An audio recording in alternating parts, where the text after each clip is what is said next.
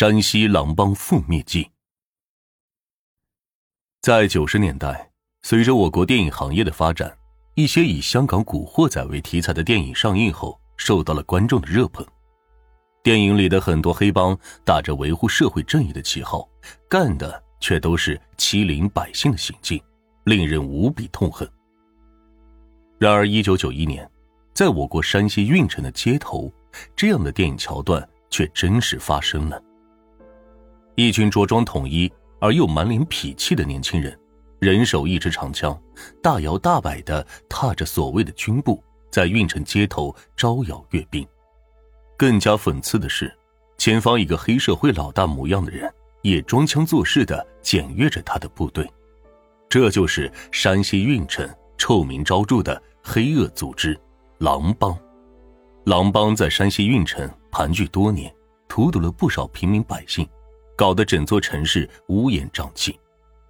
好在这次阅兵后不久，他们就被我国警方联手一锅给端了，百姓们这才得以安宁度日。山西狼帮为何敢如此猖狂？这一帮派又是如何一步步走向覆灭的？这恐怕还要先从贼首张永强说起。张永强出生于山西运城，父母都是老实本分的农民。张永强出生后不久，父母为这个儿子操办了一场隆重的满月宴，亲朋好友们都纷纷祝贺张家生了个儿子，父母也高兴的合不拢嘴。都说孩子是上天赐予的最好的礼物，在那个年代，农民的生活水平普遍低下，但父母还是想要给儿子最好的生活条件。为此，张父张母常常早出晚归下地干活。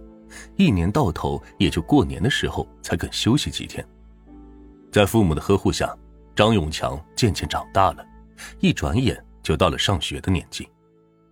尽管家里并不富裕，但父亲还是咬牙把儿子送进了学校，并嘱咐他好好学习，以后争取能考上大学。然而，张永强从小调皮惯了，很不习惯规规矩矩的坐在课堂上听课。因此，常常遭到老师们的批评。父亲得知张永强在学校表现不好，二话不说就拿起皮带狠狠地把他抽了一顿。张永强被打得嗷嗷直哭。经历过这一次的挨骂挨打之后，小小年纪的张永强愈发的惧怕，甚至厌恶课堂。后来，他在课堂上不再捣乱了，但也不愿意认真的听讲。上课的时候，总是在想一些与学习无关的事。随着年龄越来越大，张永强上了中学。然而，班上同学之间贫富差距很大，穿着寒酸的张永强在那些城里孩子面前总是感觉到很自卑。这更加让他错误的认为，每个人的起点不一样，学习根本改变不了他的命运。于是，他便开始旷课，到学校外面四处闲逛，从此结识了一批狐朋狗友。整日混迹在各种娱乐场所，父母远在农村，每天都是面朝黄土背朝天，压根儿不知道他在城里是啥情况。几年过去了，身边同龄人都陆续考进了高中，而张永强却连初中毕业证都没拿到。父亲是恨铁不成钢，但还是忍着怒气，托人给他找了一份在医院烧锅炉的工作。彼时，父亲已经端了张永强的生活费，张永强无奈之下，只好乖乖的到医院上班。在那个年代，能到医院上班还是很有发展前景的。虽然工资不高，但这份工作却非常稳定，不出意外的话，干一辈子都不成问题。然而，张永强狗改不了吃屎，工作后依然喜欢与一些狐朋狗友鬼混。他每天下班后的第一件事就是找到所谓的兄弟下馆子，为了面子，他还常常做东，抢着去买单。然而，他那烧锅炉的工资，三两顿饭下来就被挥霍的所剩无几了。于是，他便动起了发偏财的心思。在朋友的介绍下，他开始流连于各个赌场，原本盘算着靠赌博翻身，狠狠赚上一笔。却没想到搞得自己负债累累。为了填补债务的窟窿，张永强又开始打起了歪主意，偷盗。不过彼时他胆子小，不敢去上街去偷，他便把目标定在了医院那些孱弱的患者身上。等到晚上，他趁着病人们熟睡了之后，就悄悄溜进一间间病房，摸走了病人钱包里治病的钱。几次得手之后，张永强发现这个来钱的路子很快，甚至比自己的工资收入还要高。于是他便开始频繁的作案。如果在实施偷盗的过程中，病人醒了，他就假装走错了病房。到了后来，张永强胆子越来越大，即便是暴露了行动也不怕，甚至敢直接从病人手中夺过钱包，因为他知道病人们抢不过他。由于夜里黑灯瞎火的，这些病人也没看清小偷究竟是谁，也只好自认倒霉。不过从那之后，病人们都不敢把钱放在病房里了，张永强也就没得偷了。气急败坏之下，张永强便决定到街头巷尾去偷那些路人的钱，但这偷着偷着，逐渐就演变成了抢劫，而他下手的目标一般都是一些柔弱者。受害者一般都会选择破财消灾，在这样的情况下，张永强不仅攒下了一笔资产，胆子也是越来越大了。直到后来，他又认识了跟他一样偷鸡摸狗的屈红阁二干，三人甚至还互相交流了偷盗抢劫的经验。一番商量过后，三人决定成立团伙一起行动，还煞有介事的效仿桃园三结义。当场结拜为兄弟，张永强因为年长被尊为了大哥。此后，这三人便开始横行街里，干起了敲诈勒索的勾当，令附近的居民痛恨不已。久而久之，三人也算是小有名气了。一些小偷小摸的无业青年们便会来投奔他们，申请加入他们的团伙。一段时间过后。张永强的团伙已经达到了十几人的规模，很像是电影里的帮派。于是他便将自己的团伙取名为“狼帮”。为了安置这些马仔，张永强物色了一个地方作为自己的老巢，而这个地方正是他先前工作的医院。之所以选择这里，一方面是因为医院里他很熟悉，方便掩护身份；另一方面是他的团伙。时常在外面打架受伤，在医院也方便治疗。于是他先控制了自己最为熟悉的锅炉房，紧接着又控制了门卫室，后来就连医生和护士也被他们控制了。自从他们霸占了这家医院之后，医院几乎成了狼帮的专属医院。那些受伤的马仔，不管是在哪里受的伤，都会被送到这家医院治疗。他们不仅不肯出一分钱。如果治疗的过程中伤员被弄疼了，马仔们就会把医生暴打一顿。在他的威胁之下，医生们敢怒不敢言，只好任由狼帮作威作福。之后，每当夜幕来临，张永强就带着马仔们四处玩乐。为了虚张声势，他还给马仔们配了专门打架的工具，甚至还配了几把枪。他们最常去的地方就是歌舞厅。不同于其他个人掏钱消费，张永强都是仗着牌面，免费享用一切奢侈的服务。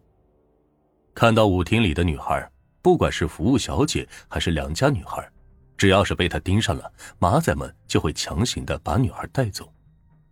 张永强祸害完女孩之后，还丧心病狂的威胁对方最好闭嘴，如果敢报警，就杀了女孩及其全家人。迫于他的威胁。这些女孩只好任其凌辱，事后也只能闭口不提此事。不仅如此，张永强还仗着人多势众，常常在一些饭店、酒店找茬，敲诈勒索那些本分经营的老板。这些老板深知惹不起这个地头蛇，也只好破财消灾。久而久之，张永强的团伙越来越大。为了养活这些马仔，他索性自己开起了赌场、宾馆。饭馆、夜总会等，这些产业表面上看是正常经营，但背地里干的都是那些见不得人的勾当。尤其是夜总会，表面上看只是个舞厅，其实就是个色情服务场所。由于会所档次很高，来的大都是一些有身份的外地老板，张永强便再次打起了歪主意。首先，他安排店里样貌姣好的舞女去搭讪那些富商，引诱富商去特殊的房间里。正当富商准备与舞女发生关系时，一些持刀持枪的马仔突然闯入，敲诈勒索。对于这种仙人跳的把戏，这些富商也只好认栽。除了娱乐会所。那些入住宾馆的正经老板也难逃一劫，被坑的外地老板大多是外地人，其中一个广州的李老板是最惨。当时李老板来运城这边考察项目，入住了张永强的宾馆，宾馆里的一应设施都很高档，服务也很周到，令他很满意。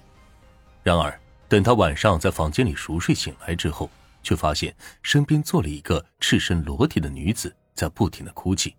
不仅如此，他自己也是一身不挂，而且也感觉头很沉。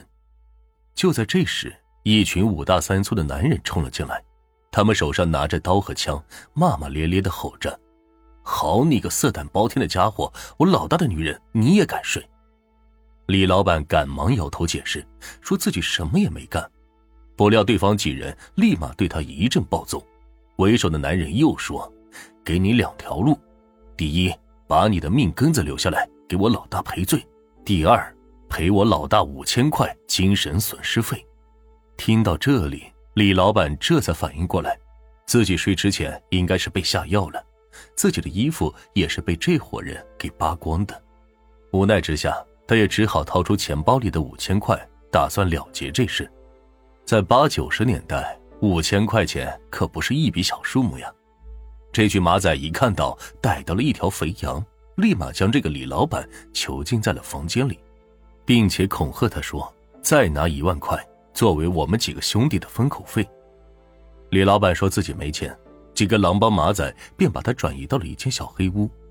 吃尽了苦头的李老板最终只好答应给钱，不过他身上的确是没钱了，便打电话让朋友来送钱。趁着交易的时间，他才终于逃脱了魔掌。就这样一票一票干下来，张永强逐渐攒下了一笔庞大的资产，开始通过各个渠道先后购置了大量的武器。在他的武器仓库里，至少有一百多把长枪、短枪，数千发的子弹，还有几十枚手榴弹，以及二十多公斤威力巨大的炸药。在这样的势头下，慕名前来投奔的马仔也越来越多。这些马仔白天一般都盘踞在医院里。搞得整个医院是乌烟瘴气，医院里前来看病的人也就越来越少。这没有病人让狼帮敲诈了，张永强便朝着医生们撒气。有一次，张永强在外面赌博输了三千多块钱，回来之后很不高兴。走到医院门口时，他看见医院负责人关医生，心想这家伙肯定捞了油水，便上前去让关医生交出五千元的好处费。关医生知道张永强的手段，但仍然不肯屈服，称自己没有那么多钱。张永强一听，立马是火冒三丈，揪过医生就是一顿暴打。关医生被打得鼻青脸肿，浑身是血，直到这些人打累了，他才得以喘息。本以为挨打了就能躲过一劫，不料张永强恶狠狠地说：“别以为老子不知道你的家底，限你两天之内。”交出五千块，不然我就去慰问你的老婆孩子。要是敢报警，老子就让你死无全尸。关医生唯唯诺诺的求饶，终于在这几人休息的空档逃回了家里。回到家之后，关医生越想越怕，他担心张永强真的回来欺辱自己的老婆孩子，便立马收拾行李，趁夜带着老婆孩子逃离了运城。张永强猖狂到了这个地步。自然也引来了不少的仇家，不过由于他势力庞大，敢跟他作对的人都没有落得好下场，因此运城里的大小人物只要碰到张永强手上，都只好认栽。之后，为了进一步扩大自己的势力，他继续以非法暴力的手段四处敛财，招募小弟。到了一九九一年，他创立的狼帮团伙已经达到了百人以上的规模。为了方便管理这些马仔，张永强模仿香港黑社会的帮派，选拔了几个堂主帮自己管理，并在团伙中按照资历和表现划分等级，实行所谓的军事化管理。这时，一位爱拍马屁的堂主提议：“你如今就像咱们狼帮的总司令，不如咱们也搞一搞阅兵式吧？”阅兵式，张永强一听，立马来了兴趣。这位堂主进一步分析：通过阅兵式可以展示狼帮的实力，以后行事也会更加方便。张永强此时早已经被权势冲昏了头脑，便一口答应了下来。于是就有了开头的一幕。张永强召集所有的马仔，搬出所有的武器，还给马仔们定制统一的服装，在街头上搞所谓的阅兵式。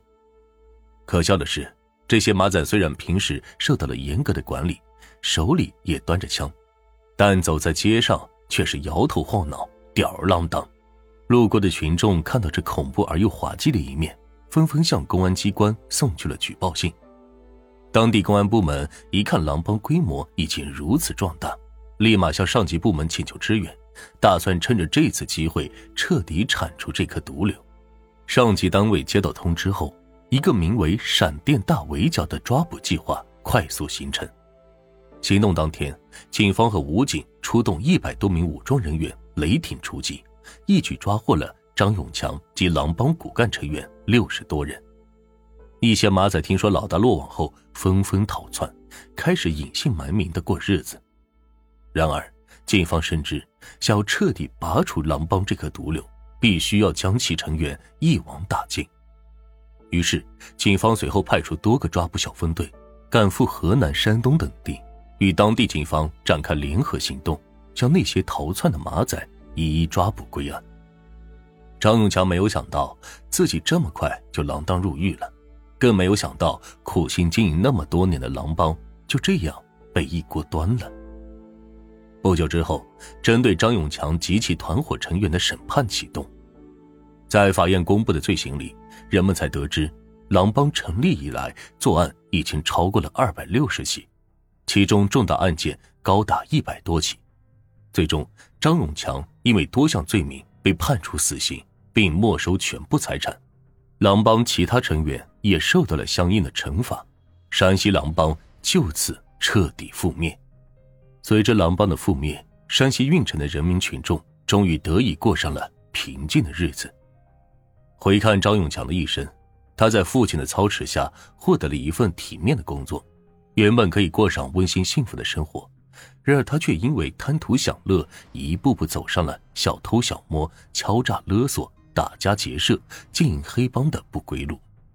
虽然他后来积攒了大笔的钱财，但在他锒铛入狱的那一刻，一切都化为了过眼云烟，而他的名字也将永远被人唾弃。